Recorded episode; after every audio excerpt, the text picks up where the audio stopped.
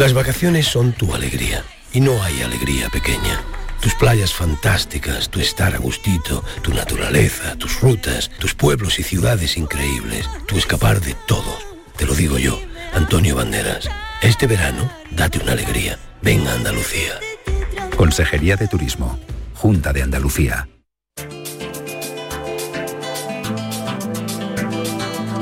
En Canal Sur Radio, Destino Andalucía, con Eduardo Ramos. La diversidad y riqueza ecológica de los territorios andaluces reúne las cumbres más altas de la península ibérica en Sierra Nevada, extensos humedales espesos y umbríos bosques, desiertos volcánicos o tramos de costa casi sin traza humana. Andalucía cuenta con una amplia y vasta red de espacios naturales que suponen casi el 20% de su territorio. Esto unido a sus ciudades, tradiciones o las actividades en la zona litoral hacen de nuestra comunidad una zona con decenas de rincones por descubrir. Comenzamos una nueva edición veraniega de nuestro programa de turismo Destino Andalucía. Comienza la singladura. Destino Andalucía.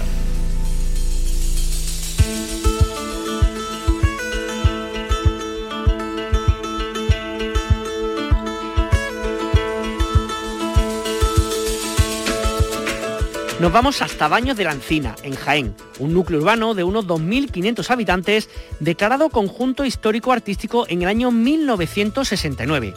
Entre lugares de interés destacan sin duda su majestuoso castillo espectacular donde los haya, pero también otros enclaves como la Plaza Mayor o la iglesia de San Mateo.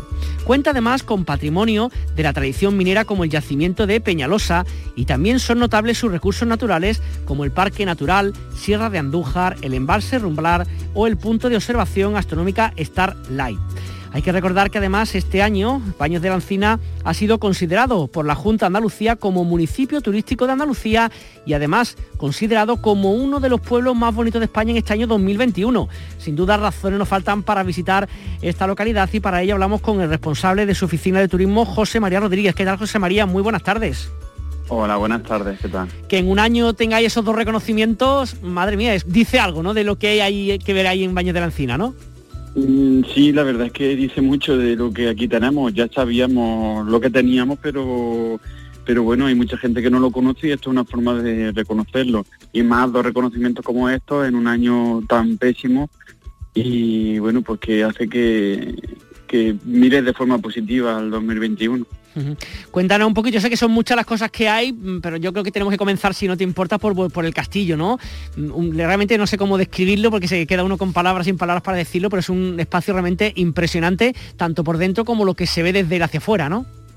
Ya desde fuera te impresiona ver un castillo de, este calibre, de esta esta, esta muralla hecha en, tapiar que, que, desde la carretera, desde la autovía hacia Madrid ya te, ya te llama la atención y cuando entras dentro eh, es como un viaje en el tiempo, en el que desde restos de la edad del bronce, época romana, eh, el argive, las vistas que tiene, la, torre del homenaje con vistas hacia la sierra, hacia el, hacia el pantano del Rumblar que tú nombrabas antes, o hacia conocer toda la provincia desde el castillo se ve, se ve prácticamente cualquier punto de la provincia y es algo impresionante pasear por su por las calles porque dentro del castillo hay distintas calles de, que era un cuartel militar y una, una aldea en el siglo en el siglo XII.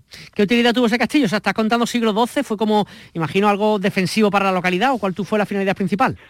Bueno, la localidad en sí era el castillo, o sea, el pueblo era un, el castillo era lo único que teníamos, era una fortaleza, era una aldea fortificada, es un acuartelamiento militar, un, imaginaros un cuartel militar de hace mil años. Era para defender y para aprovisionar y formar a las tropas. Y a día de hoy, aquellas personas que visiten la localidad, aparte de ver el castillo, que vamos, no pueden evitar verlo porque se ve desde todas partes, como tú bien decías, ¿qué más hay en el municipio? Imposible no verlo. ¿Qué más se puede visitar en el municipio? Pues mm, ya desde, desde que sale o desde que entra al pueblo ya te estás dando cuenta que es un pueblo eh, medieval, es un pueblo con calles perfectamente conservadas, empedradas. Tiene un enfrente del castillo, ya lo ves desde, esa torre del homenaje, el templo de San Mateo, un templo renacentista que por dentro casi casi podríamos decir que es una pequeña catedral, eh, la iglesia que hay enfrente del castillo, en, torno, en entorno de la plaza, en la, propia fachada del ayuntamiento del siglo XVI un paseo por sus calles, pues desde con la fachada del ayuntamiento que te comentaba hasta el Palacio de Priores, la Casa de los Molines de la Cerda, distintas casas eh, o palacios, pequeños palacetes de familias pudientes del siglo XVIII que, que hoy en día, eh, gracias a ser conjunto histórico-artístico, pues están muy bien conservadas y es como, un, como decía al principio, un viaje en el tiempo. Eh, junto con esta parte, digamos, siempre nos gusta mucho en este programa hablar de recursos naturales, de rutas, de parques naturales. ¿Qué hay alrededor en cuanto a la naturaleza en, esta localidad? Bueno, como bien decías, pues estamos dentro del Parque Natural Sierra de Andújar. Eh, a menos de 10 minutos está nuestro embalse del Rumblar. y te adentras en, sierra, eh, vas viendo desde el gamo al lince, al, ciervo en época de Berrey, en cualquier época, pues nosotros, desde la oficina de turismo salen ruta en 4x4 para para conocer Sierra Morena y, bueno, mm, aparte de eso se pueden practicar distintos deportes eh, acuáticos en el propio embalse de Romblar, que como bien sabéis pues está permitido el baño allí, se hacen también rutas en kayak para conocer el yacimiento de Peñalosa, que como decía es de la edad del bronce, un yacimiento que está muy bien conservado también y que pues no es tan conocido como el castillo, pero está a menos de media hora de él y, tiene mucha historia. Y después está en el mismo embalse, en el mismo embalse Rumblar en plena naturaleza. Además estoy pensando que es una localidad que es bonita durante el día por todo lo que se ve, pero es que incluso por la noche, cuando se apagan las luces, también es un espectáculo lo que se ve en el cielo, ¿no? Sí, tenemos el Centenillo, que es una, bueno, un pueblo que está dentro del término municipal, un poblado minero que se fundó en el siglo XIX y que está declarado Starlight y, bueno, también en, el propio pueblo, aunque te, vas al mismo embalse y también hay zonas donde puedes contemplar las estrellas. José María Rodríguez, responsable de la Oficina de Turismo de Baños de la Encima, enhorabuena por estas dos menciones y muchas gracias por estar con nosotros en Canal Sur Radio. Muchísimas gracias a vosotros, aquí estamos, con las puertas abiertas. Turismo, viajes, ocio, escapadas. Destino Andalucía.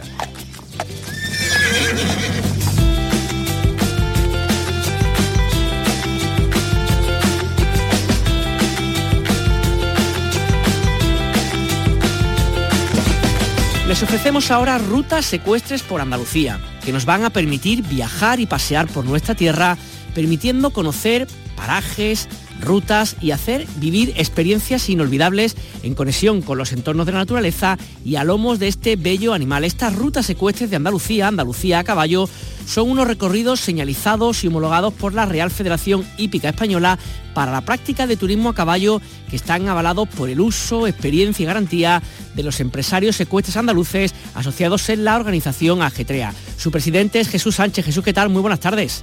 Buenas tardes. Qué buena forma de conocer Andalucía montado a caballo, ¿verdad? Bueno, nosotros nuestro eslogan es conocer Andalucía a caballo, otra forma de hacer turismo, ¿no? Y la verdad que sí, ¿no? Porque es que eh, eh, tenemos, tienes la, ocasión de, introducirte en esos grandes parajes desconocidos medioambientales que tiene nuestra Andalucía, tanto de sede, serranía, como de playa, como de parques naturales. Bueno, la verdad que es que es inmenso, se puede decir la amplitud que tenemos en nuestra en nuestra oferta para hacer una ruta a caballo ¿no? y conocer Andalucía. Porque imagino que, claro, son muchísimos puntos de Andalucía donde se podrá hacer, digamos, esta, esta ruta. ¿Cómo hacéis? ¿Tenéis una página web o un lugar donde se pueden elegir las opciones o cómo puede la gente que nos escuche mm, contactar con vosotros para ver dónde puede ir? Sí, por supuesto. Eh, Agetrea, que es Andalucía a Caballo, así es nuestra web, eh, www.andaluciacaballo.org.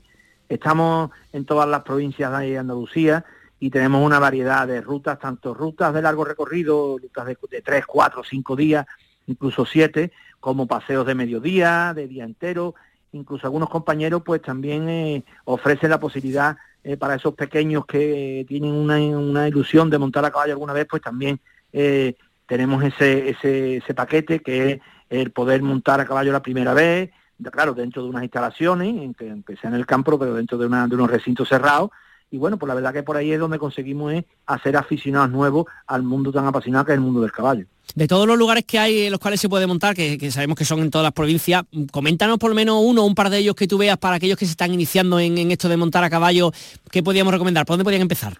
Pues mira, hay mucho. Tenemos en la, Sierra de Córdoba, en Córdoba en lo que es la zona de Hornachuelo, que empieza por la, Sierra de Córdoba, que es muy bonita. En, la, en Granada, en lo que es las Alpujarras de Granada, tenemos varios compañeros en las playas de Almería, en la zona de Almería, en la zona de Poniente, eh, donde se ruedan tantas películas y los poblados, aquello también eh, tenemos compañeros en Doñana, en la Sierra de Cádiz, en Málaga, lo que es en la zona de Archidona, Antequera, en Osuna, Sevilla, hacemos también una ruta muy bonita que es Osuna Ronda Caballo, tenemos una amplitud y una variedad de, de, programas que son, bueno, que donde elegir, no decir que te puedes quedar corto porque tenemos una variedad para que, para que no nos pueda decir que no. Que por cierto, Jesús, de experiencias que habéis tenido de años anteriores, en general es más bien el público andaluz, el nacional, el que está con vosotros, el público internacional, ¿cuál es el perfil un poquito de las personas que montan a caballo? Bueno, nosotros siempre tenemos mucho público internacional, ¿no? puede decir, lo que pasa, bueno, que ahora con la pandemia, pues parece de que todo el mundo se ha vuelto eh, que el campo es lo VIP, lo bueno y que todo el mundo quiere ir al campo y bueno, la verdad que tenemos que surtirnos del, del, cliente nacional. No tenemos todo aquel que quisiéramos, porque la verdad es que en España sí es verdad que hay mucha gente que monta caballo, pero no es una opción la que optan, la del turismo coche, pero sí es verdad que ahora pues con esa suspensión de grandes ferias, de grandes romerías, pues hay mucha gente que sí están optando por, por, por contar con, con nosotros, con Ajetrea, y eso, y montar a caballo por Andalucía y, con, y, y conocer eh, nuestro patrimonio monumental a caballo, nuestro medio ambiente, nuestra gastronomía, que son eh, tres segmentos que los tocamos directamente y la verdad que es que bueno, el que lo hace pues se va muy satisfecho. Eso quería preguntarte, ¿no? Un poco a lo que acaba de hacer referencia, que además del, del, gusto de montar a caballo estar en el campo, pues todo el contacto con la naturaleza, de conocer lugares, patrimonio, tanto natural como patrimonio, digamos, ¿no? Artístico, gastronomía, son muchas las cosas que ofrece, digamos, un servicio como el que estáis dando vosotros. Pues mucho, mucho. Mira, concretamente yo tengo clientes extranjeros y lo que sí es verdad es que vienen a, hacer turismo ecuestre. Ellos no vienen a hacer otro tipo de turismo, pero claro, eh, tú en el turismo ecuestre como nosotros, que hacemos concretamente una ruta, una ronda a caballo, nosotros salimos de Osuna, atravesamos el casco histórico de Osuna, una ciudad monumental, bueno, privilegiada, y después empezamos a atravesar pueblos de la provincia de Sevilla, la de Cádiz, terminamos en Ronda, que es Málaga, entonces, pues imagínate la variedad de pueblecitos que se, atraviesan, eh, ves sus iglesias, su, y eso es muy bonito porque, bueno, le vas enseñando tu patrimonio y tus costumbres. Después la gastronomía paramos en restaurantes que tenemos o en ventas, como lo llamamos, que son de, de unas comidas mediterráneas, como sabéis, magníficas y que eso pues también le, le, lleva al cliente a eso, a, a, vivir esas experiencias que es lo que van buscando, ¿no? Y, no debemos de perder eso, de que vienen a hacer turismo coche, ellos vienen a montar a caballo, vienen cinco días a España y cinco días a caballo y no, no se les hace pesado porque vienen a ellos. ¿no? Pues nada, la verdad es que ahí está la propuesta hecha, uno, uno lo visualice, ve todos los lugares que pueda conocer de Andalucía encima a caballo, la verdad es que no se me ocurre una, una mejor forma. Jesús Sánchez, presidente de la Asociación de Empresarios de Turismo Rural y Ecuestre Andalucía, muchas gracias por estar en los micrófonos de Destino Andalucía. Muy buenas tardes. Buenas tardes y gracias a vosotros por promocionar también otra forma de hacer turismo que es turismo a caballo. Descubre tu tierra. Ven con Canal Sur Radio. Destino Andalucía. Soy argentina, cantadora de flamenco y mi rincón favorito de Andalucía sin duda es Ayamonte, en la provincia de Huelva. Un rincón maravilloso para perderse por sus calles, su gastronomía, sus playas, como Isla Canela o la Punta del Moral. Sobre todo, eh, lo que más me gusta es su luz, la luz eh, de la que se enamoró Joaquín Sorolla y de la que yo estoy realmente enamorada. Eh, os lo aconsejo y, la verdad que tenéis que pasar por Ayamonte y conocerlo.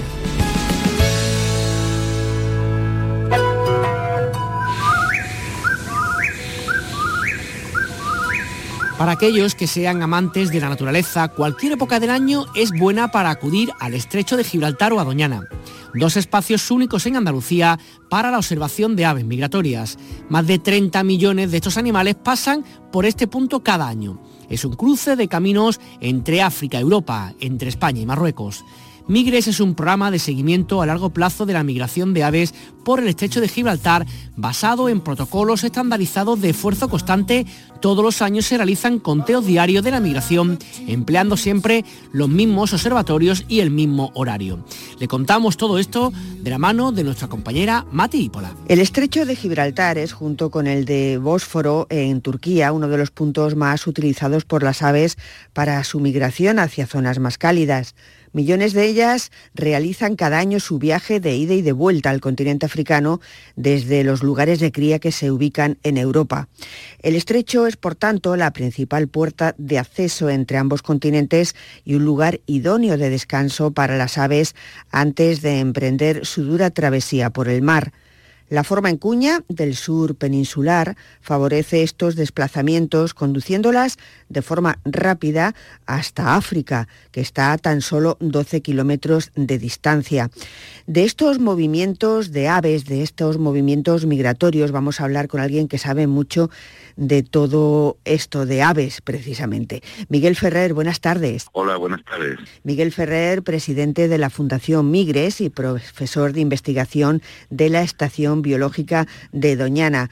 Es así, ¿no? El estrecho de Gibraltar es un lugar privilegiado para eh, los amantes del, turismo que ya se denomina turismo de ornitología, turismo ornitológico. Sí, ciertamente, la, eh, la, migración de aves en el estrecho es uno de los espectáculos del mundo natural más impresionantes que se puede ver en la península ibérica y en muchos otros lugares del mundo. En el estrecho de Gibraltar se dan cita cada año um, algo más de 30 millones de aves que cruzan del continente euroasiático a África y viceversa. Y no solo eso, también es el lugar de paso de aves marinas que van desde el Mediterráneo al Atlántico y viceversa también. Así que es una especie de cruce de caminos donde los aficionados a las aves tienen la oportunidad de ver una enorme cantidad y una enorme variedad de especies. Eh, sabemos que hay varios tipos de migraciones prenuciales eh, que suelen ser entre por la primavera, luego posnupciales. ¿Cuáles son las mejores épocas del año para poder ver más número de aves en esta zona de, Europa? Pues eh, en ambos casos se pueden observar, pero tienen características distintas. Desde luego la más popular y con razón es lo que llamamos migración postnupcial, que es la migración otoñal, aunque en realidad empieza a finales de verano. Y eso es así porque solo es la migración que corresponde a las aves que se han reproducido en el continente europeo y van hacia África. Eso significa que van ellos y los hijos que han tenido ese año. El número es muy elevado, el número de aves, y además, dadas las características del estrecho, tiene una presencia de vientos muy intensos, hace que las aves se acerquen al estrecho pero tengan que acumularse los días de levante muy fuerte o de poniente muy fuerte porque no pueden cruzar. Así que de repente, el día que el viento cambia y tiene la opción, la ventana para poder cruzar, puede uno ver espectáculos impresionantes de cientos de miles de aves cruzando a la vez el estrecho de Gibraltar probablemente por con motivo sea mucho más popular la migración postnupcial. También hay un lugar privilegiado, estamos hablando de nada más y nada menos que Doñana. ¿También es un lugar único para este tipo de, de turismo? Sin ninguna duda, son las dos joyas de la corona, sin desmerecer otros sitios de Andalucía que tienen atractivos muy especiales, a veces muy específicos, pero sin duda muy especiales las joyas de la corona desde el punto de vista de lo que los ingleses denominan birding, que es lo que llamaríamos nosotros turismo ornitológico, son Doñana y el Estrecho, los dos eh, sitios más visitados, donde más se desarrolla el turismo ornitológico y toda la actividad económica y el impacto social que ese turismo tiene. Eh, Doñana tiene una mayor tradición por motivos históricos, un lugar bien conocido, es un humedal, el último humedal grande del sur de Europa, y por lo tanto paso obligado para migración, pero también es un lugar de invernada de aves acuáticas realmente impresionante. Es conocido hace muchos años. El estrecho, a pesar de que el fenómeno de la migración, por supuesto, es de una enorme antigüedad, eh, sin embargo, su aprovechamiento turístico ha sido descubierto más recientemente. Aún así, mm, desde el año 2000 hasta la actualidad, el crecimiento de turismo ornitológico que visita también la migración ha sido espectacular y además es un turismo de enorme interés eh, socioeconómico, como, decía, porque en general corresponde a un perfil de turista de ingresos y eh, medio altos y nivel cultural medio alto, que es justamente el tipo de turismo que más interesa. Como presidente de la Fundación Migres, este tipo de, de, fundaciones me imagino que también tienen su peso en el desarrollo de este turismo ornitológico. Sin duda es uno de nuestros objetivos fundacionales y nos gusta pensar que estamos ayudando, que hemos ayudado al crecimiento asombroso que mencionaba con anterioridad. La fundación se creó en el 2003 y en aquellos primeros años las únicas personas que podíamos ver en los observatorios contando aves en migración eran los propios ornitólogos involucrados en el proyecto Migres de seguimiento del estrecho. Sin embargo, ahora es prácticamente imposible ir a ver migración en el estrecho sin sentirse rodeado de extranjeros bienvenidos, extranjeros principalmente centro y norte europeos que han descubierto en el estrecho un lugar donde emplear su tiempo de ocio en turismo de naturaleza en general y muy particularmente en aves. Por último, Miguel, me gustaría como, como amante de las aves y además como estudioso, investigador y especialista en este mundo de la ornitología, un consejo para aquellos que quieran visitar, bueno, tanto Doñana como el estrecho de Gibraltar. ¿Qué aconsejarías tú? ¿Qué época? un consejo. En el caso de Doñana es una pregunta que me hacen muchas, en muchas ocasiones y siempre respondo lo mismo. Lo más impresionante de Doñana es justamente cómo varía de un año a otro y cómo varía a lo largo del año. Es justamente esta heterogeneidad la que permite que Doñana tenga esta elevadísima diversidad de aves, así que mi consejo sería que se repitiera más de una vez. Pero si no tuviera que elegir un momento para Doñana, en mi opinión, y después de llevar aquí muchas veces trabajando, probablemente el momento más bonito es la primavera temprana, cuando las marismas en un año normal de repente se llenan de flores blancas, de manzanilla, de, de, que el nombre local que le dan aquí, manzanilla de agua. Y es un momento espectacular que está lleno de aves y además las marismas están llenas de flores, un espectáculo inolvidable. Y en cuanto al estrecho, mm, también repetiría lo mismo. Si bien la migración otoñal es muy espectacular, como antes he mencionado, la migración primaveral tiene la ventaja de que las aves vienen de África hacia Europa. Es decir, cuando llegan al estrecho van volando mucho más bajo muchas de ellas están muy extenuadas y, uno tiene la oportunidad de ver pasar alrededor de la cabeza de uno pues aves rapaces de tamaño impresionante que llegan muy bajas a España y que, y que tiene la posibilidad de verlos más cerca que en ninguna otra ocasión. Así que mi consejo en general sería repetir más de una vez. Pero bueno, si hay que elegir primavera en Doñana, otoño en el Estrecho. Muchas gracias Miguel Ferrer por atendernos. Muchas gracias a vosotros por vuestro interés. Destino Andalucía un viaje semanal en Canal Sur Radio. Nos vamos ahora hasta Almedinilla. La oferta de turismo arqueológico en esta localidad comprende varios recursos culturales de gran valor patrimonial que han sido integrados en una propuesta conjunta con un gran atractivo. La Villa Romana El Ruedo, fachada, fechada en los siglos I al VI después de Cristo, cuenta con una de las superficies más completas de la península ibérica. Es un lugar que para aquellas personas que no lo conozcan realmente es una joya en mitad de nuestra Andalucía. Para comentarles y hablar de este enclave tenemos con nosotros a Emilio Sanz de Arcotrip, que nos va a explicar un poquito las bondades de este lugar. Emilio, ¿qué tal? Muy buenas tardes. Hola Eduardo, buenas tardes. Buenas tardes a, todos eh, los oyentes, por supuesto. Pues gracias por, estar con nosotros. Almedinilla más que se encuentra en un punto de encuentro entre Córdoba, eh, Jaén, está como en, un lugar así como intermedio prácticamente en mitad de Andalucía, ¿no? Exactamente, estamos en un lugar, nosotros lo hemos recorrido varias veces, es un lugar fabuloso eh, donde el, protagonismo, el protagonista es el, paisaje de olivo y, un fantástico patrimonio cultural y lo tenemos, fijaos, imaginemos una línea recta en la que tomamos por un lado a Calala Real, que estamos en, Jaén, al lado de Almedinilla, hasta Puente Genil, lugares como Almedinilla, Priego de Córdoba, Carcahuey, Cabra, Lucena, Monturque, la fascinante Monturque. Fijaos en esa línea de 70, de 70 kilómetros, en la subbética cordobesa es eh, paisaje y patrimonio y, pueblos con un, con un fabuloso patrimonio cultural. Mm. Si te parece, ahora empezamos hablando del patrimonio, la Villa Romana del Ruedo. ¿Qué podemos decir de esta, digamos, de este lugar eh, fechado eso entre el siglo I y VII después de Cristo? Pues eh, nosotros hemos, hemos estado dos o tres veces en la Villa Romana del Ruedo y es, es una villa con un amplio horizonte arqueológico, va desde el siglo I al siglo VII. Destaca sobre todo la monumentalidad de, lo, que se ha conservado, que es visible, muros, habitaciones, pavimentos. Se ha excavado tanto lo que se llama la, paz urbana, es decir, donde vivían los propietarios, propietarios eh, con una capacidad económica mm, importantes, ricos, y una paz rústica que es dedicada a lo que se llaman las labores agrícolas.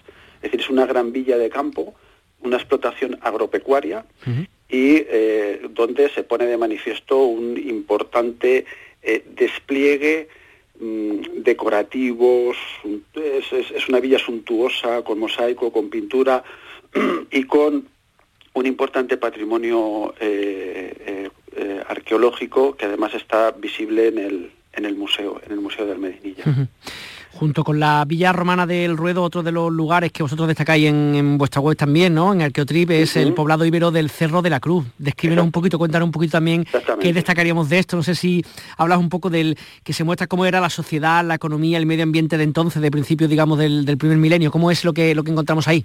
Eso es. al, Medinilla yo siempre digo que tiene la, suerte para el viajero, para el viajero curioso, de ver cómo dos testimonios muy, muy interesantes, las proximidades de Almedinilla, en un cerro sobre el pueblo, tenemos un poblado íbero de la fase final del mundo ibérico, siglo III, siglo II. Está muy bien excavado, es visitable, incluso tiene eh, edificios reconstruidos en los que el viajero cuando entra puede ver cómo era una casa íbera. Pero después podemos recorrer por unas pasarelas el poblado y encontramos, conocemos detalles muy interesantes del urbanismo, de la economía, de la sociedad y de las etapas finales de lo que podría ser un poblado prerromano en Andalucía, y que es el final del mundo íbero, porque además Almedinilla eh, sufre una, destrucción muy violenta por parte, seguramente, del, ejército romano, y de hecho quedan testimonios de esa violencia que han sido documentados, se pueden ver en la, interpretación que se hace de Almedinilla. Tiene además no solo tiene el poblado, el poblado íbero, sino que tiene además restos de una pequeña alquería islámica del siglo IX-X y fijaos también eh, restos de la guerra civil, de construcciones y trincheras eh, de la guerra civil, porque allí hubo, hubo zonas de frente. Destacabas además que, que quizá lo más interesante de eso, estamos hablando de, unos descubrimientos, ¿no? de un hallazgo de hace pues 2000 años, lo destaca quizás que a día de hoy se ha complementado ¿no? Eh, em, pues con una oferta cultural que, bueno, que pone al Medinilla ¿no? también encima un poco pues de todas aquellas personas, encima del tablero, de todas aquellas personas que les gusta hacer este tipo de turismo, un turismo relacionado con lo arqueológico. ¿Qué les puede destacar, Emilio, de esta oferta cultural de día de hoy en esta localidad cordobesa? Pues fijaos, Almedinilla, Almedinilla destaca, es, es un referente a nivel nacional por un eh, por, un, evento que hace todos los años, ¿vale? Que son las jornadas ibero-romanas Festun. Digamos que eso es como la joya de la corona, se suelen hacer en agosto y es un despliegue eh, mm, de, elementos vinculados a la cultura ibero-romana, tematizados de muy alta calidad. Es decir, no estamos hablando de un, festival, mm, eh, digamos, de, de, que se juntan y hacen un día un mercado eh, con gente disfrazada. No, estamos hablando de unas jornadas donde se dan conferencias, donde se hacen eventos, donde se hacen reconstrucciones, donde hay eh, un despliegue de, muy, de mucha calidad y, como digo, es un referente. Pero es que además al Medinilla eh, es una constante esa oferta cultural para todos los niveles, desde, desde, chiquillos y la oferta educativa para, para colegios hasta adultos, es una constante durante, durante todo el año. Ellos tienen un, un producto que se llama Los Placeres de la Mesa Romana, que fue ese es premio al mejor producto turístico innovador en la provincia de Córdoba. Y se hacen eventos en los que se hacen visitas a estos elementos culturales que hemos visto, este patrimonio arqueológico, pero después hacen, por ejemplo, unas jornadas de, comida tematizada donde se, eh, bueno, se degustan productos basados en las, recetas de apicio eh, que es, un libro de, recetas de época romana, con productos, tematizado, y donde, bueno, pues eh, el, viajero tiene una, una experiencia, digamos, contextualizada en, ese contexto arqueológico que hemos estado viendo. Interesante también, ¿no? Sí, sí, sí, muy interesante. pues nada, para todos aquellos que nos escuchen, Emilio San, responsable de Arqueotris, muchas gracias por estar con nosotros. Un saludo, buenas tardes. Un abrazo a todos, saludos. Hola amigos de Destino Andalucía, soy Hueco y nada, mi destino favorito de Andalucía es San Roque, porque es el pueblo donde nació mi madre, allí cerquita de la línea, y bueno, pues le tengo muchísimo cariño a ese pueblecito. Y desde aquí un saludo para mi mamá, que se llama Mari Carmen. La reina del y es que no hay pista que se te resista, my darling. Esperemos que hayan podido disfrutar con este paseo semanal que desde la radio pública andaluza dedicamos al turismo en Andalucía. Que pase buen día, sigan escuchando Canal Sur Radio.